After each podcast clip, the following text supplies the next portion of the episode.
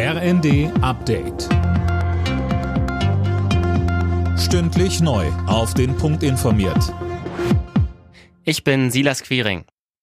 Nachdem Gesundheitsminister Lauterbach allen, also auch Menschen unter 60, eine vierte Corona-Impfung empfohlen hat, muss er sich heftige Kritik anhören, unter anderem vom Vorsitzenden der Ständigen Impfkommission. Daniel Stuckenberg berichtet. STIKO-Chef Mertens sagte der Welt am Sonntag, er kenne keine Daten, die einen solchen Ratschlag rechtfertigten. Und er halte es für schlecht, medizinische Empfehlungen unter dem Motto viel hilft viel auszusprechen. Die STIKO empfiehlt die vierte Impfung nur für Menschen Ü70, Vorerkrankte und Pflegepersonal.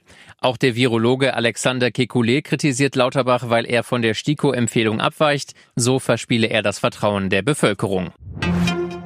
Ein 69-Euro-Ticket als Nachfolger für das 9-Euro-Ticket, darüber wird gerade diskutiert. Greenpeace kritisiert, das ist viel zu teuer, so ein Klimaticket dürfe nicht mehr als 1 Euro pro Tag kosten.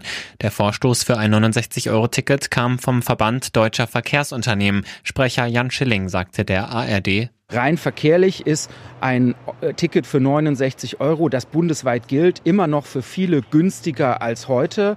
Und es produziert eben nicht so viel mehr Verkehr wie das 9-Euro-Ticket und ist damit in seiner dauerhaften Wirkung deutlich besser.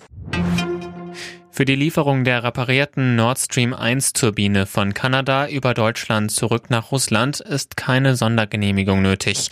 Wie die Welt am Sonntag berichtet, ist der Transport der Turbine laut Bundeswirtschaftsministerium nicht von den EU-Sanktionen gegen Moskau betroffen.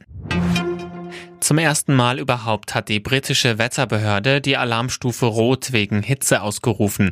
Anfang nächster Woche rechnet die Behörde mit 50-prozentiger Wahrscheinlichkeit damit, dass die Temperaturen im Vereinigten Königreich über die 40 Grad Marke klettern. Alle Nachrichten auf rnd.de